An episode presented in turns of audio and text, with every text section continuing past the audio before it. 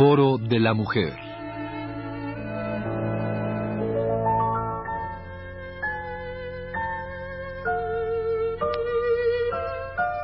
Un programa a cargo de Elena Urrutia.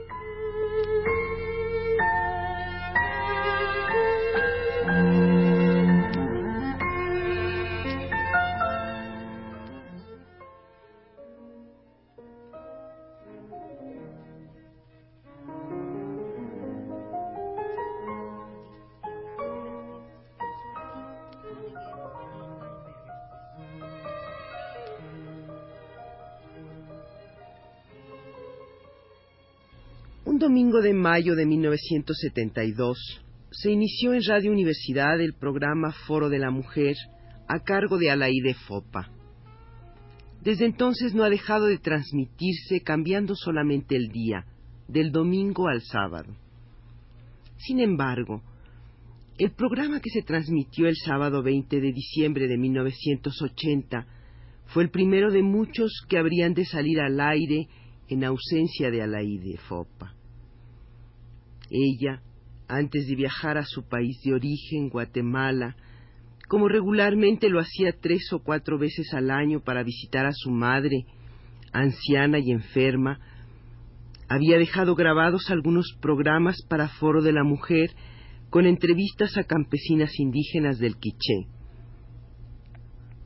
Los programas previamente grabados cubrieron los sábados que Alaide Fopa había previsto para las semanas de su ausencia, pero ésta se prolongó indefinidamente. Alaide Fopa no regresó. El 19 de diciembre de 1980, por la mañana, fue secuestrada en el centro de la ciudad de Guatemala con Leocadio Achtun Chiroy, el chofer que la conducía en el automóvil de su madre, por el Servicio de Inteligencia G2 del Ejército de Guatemala, según información del Frente Democrático contra la Represión en Guatemala. Desde entonces Radio UNAM ha venido retransmitiendo sábado con sábado algunos de los programas que Alaide Fopa grabó y que no fueron borrados. El mantener vivo Foro de la Mujer con la voz de la propia autora era una manera de tenerla entre nosotros, de repudiar y denunciar su secuestro y desaparición y de exigir al gobierno de Romeo Lucas García su aparición, así como la de Leocadio Achtun Chiroy. No hemos cejado en nuestro empeño. Pensamos que la mejor manera de seguir teniendo a la Fopa entre nosotros y denunciar su secuestro y desaparición es mantener vivo Foro de la Mujer tal como ella lo creó y mantuvo durante cerca de nueve años. Foro de la Mujer, un espacio dedicado a la causa de las mujeres, en el que se comentan libros clásicos y recién publicados, hechos cotidianos y hechos históricos, conmemoraciones y olvidos. Un verdadero foro al que llegan denuncias y protestas, desde el que puedan oírse las voces de las feministas de México y del ancho mundo, y un lugar en el que se dé la voz a tantas mujeres que no han tenido oportunidad de hacerla valer. Como una tarea primordial, Foro de la Mujer se propone, en esta nueva época, documentar la reciente historia del feminismo en México. Nada mejor para ello que convocar a los distintos grupos feministas que se han formado los últimos años en nuestro país. Por razones lógicas, será más sencillo traer a los estudios de Radio UNAM a aquellos grupos que trabajan en la Ciudad de México. No obstante, en la medida en que esto sea posible, se invitará a los grupos de provincia que trabajan con igual o mayor eficacia, pero con los que razones de distancia impiden estar en estrecha comunicación grupos feministas y centros dedicados a la protección, apoyo o estudio de la mujer.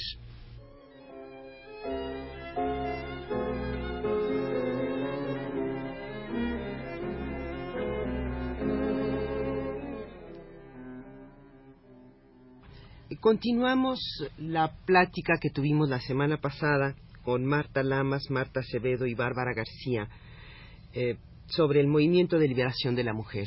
En la semana pasada, eh, habla, Marta Acevedo fundamentalmente habló sobre el movimiento de acción solidaria y Marta Lamas explicó el momento de la escisión del grupo y en que se constituye verdaderamente el movimiento de, la, de liberación de la mujer. Entonces, Marta Lamas, a partir de 1974, que se hace la, la decisión, inicia este nuevo grupo, ¿no? Sí, yo me voy a ir muy rápido para que nos quede tiempo para hablar de lo que estamos haciendo ahora.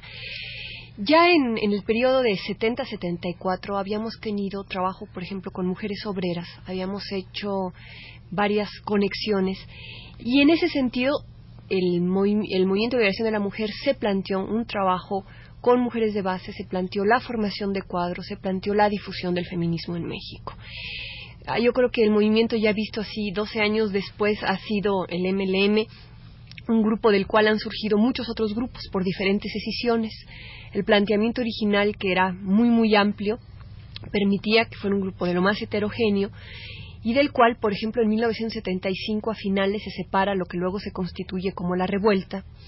Luego, en 76 se separa lo que luego se constituye como movimiento feminista mexicano, en 80 se separa lo que luego se constituye como centro de mujeres, en fin, hemos tenido toda una serie de, de muchas hijas, ¿no? Una serie de decisiones. Y sin embargo hemos continuado algunas como Marta desde 70, otras como yo que entré un año y medio después. Y tenemos gente que está desde 74, desde 78, en fin, a lo largo.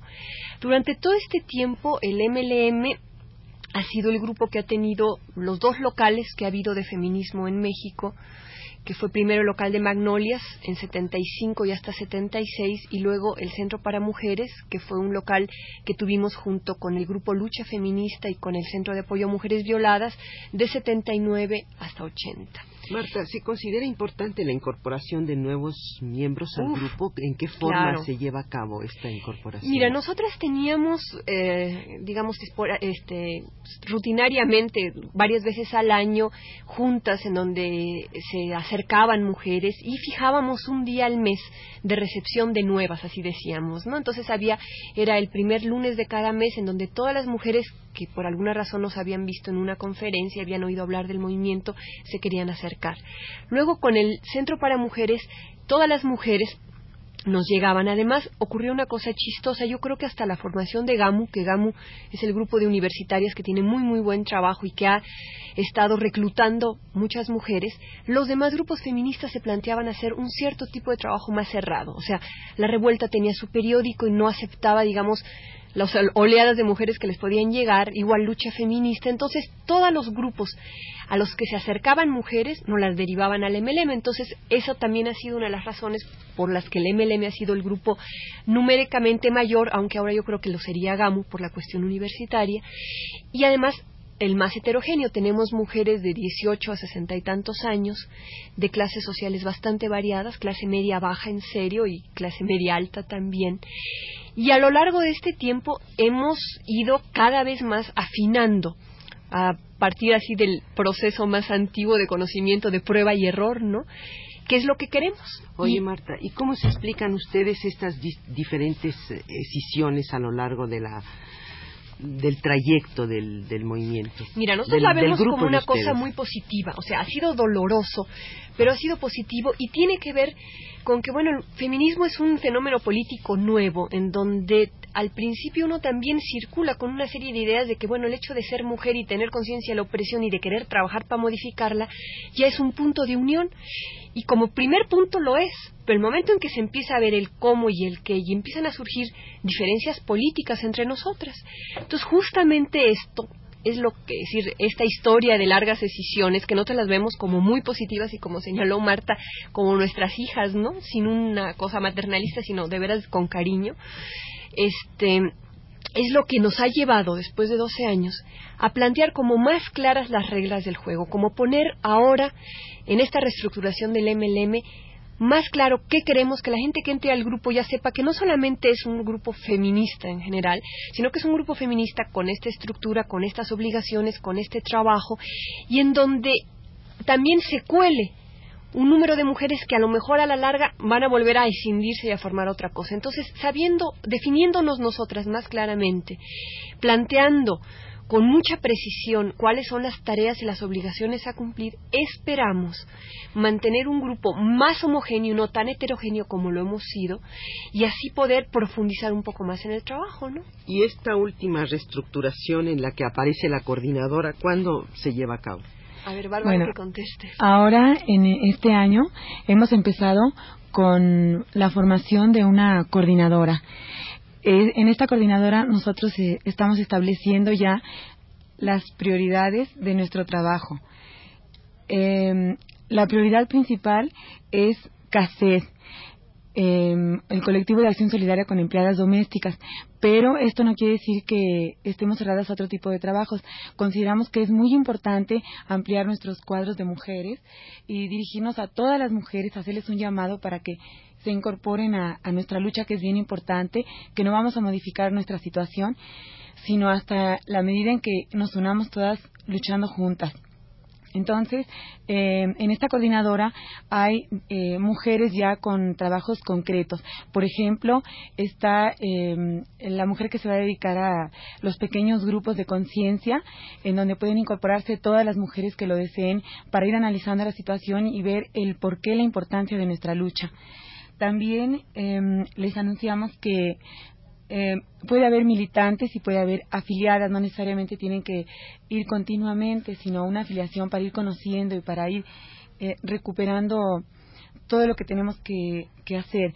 Además, em, ahora el 5 de junio a las 4 de la tarde en la librería Gandhi vamos a hacer una presentación de todas las características que traemos ahora, de toda la inquietud y todos eh, los trabajos concretos que les vamos a proponer a todas las que quieren incorporarse. En nuestro grupo eh, hay mujeres casadas, mujeres solteras, divorciadas, con niños y niños, estudiantes, profesionistas, eh, las que quieran incorporarse. Bárbara, ¿y hay, eh, tienen ustedes ahora un local, tienen teléfonos a donde puedan dirigirse a aquellas personas que tengan interés en incorporarse actualmente al, movimiento de elevación de la mujer?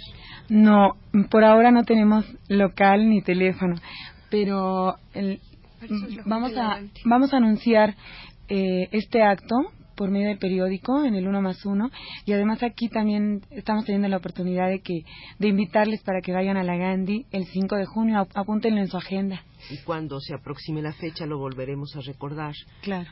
Porque creo que es importante para todas aquellas mujeres que se quieran incorporar a algún grupo saber que hay esta posibilidad, saber que existe este grupo que está abierto a, a, incorporaciones nuevas. Sí, nosotros lo que queremos hacer, y para eso, digamos, es la reunión en la Gandhi, que no será una sola, sino serán varias, es, bueno, primero la invitación a todas las mujeres y al mismo tiempo, el momento en que estemos trabajando con ellas, ir señalando, ¿no? Es decir, mira, nosotros vemos que en este grupo, por estas características, va a ser difícil que trabajes con nosotras, pero existe tal, por ejemplo, las universitarias, derivarlas con gámulas que estén interesadas en hacer trabajo más intelectual, plantearles quiénes están haciendo ese trabajo.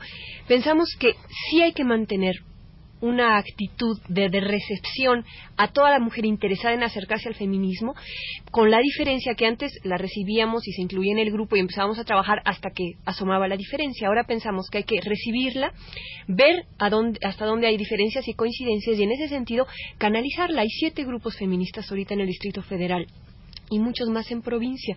Entonces, bueno, por una serie de razones, si se acercan a nosotras, lo que tenemos que hacer es ver hasta dónde y que ellas conozcan qué somos, nuestras alianzas políticas, con quién trabajamos, qué nos proponemos, para que no les llame a sorpresa después de unos cuantos meses y decidan salirse, sino como poder hacer el proceso de selección que más sea beneficioso para ambas partes, ¿no? En futuros programas de Foro de la Mujer eh, trataremos de dar una un panorama de, los otros grupos que, ha señalado que existen en el Distrito Federal y en provincia.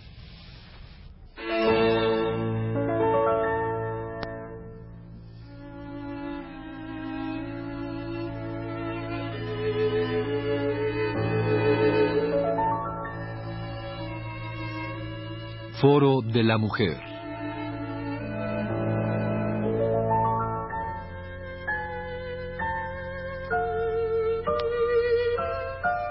Un programa a cargo de Elena Urrutia.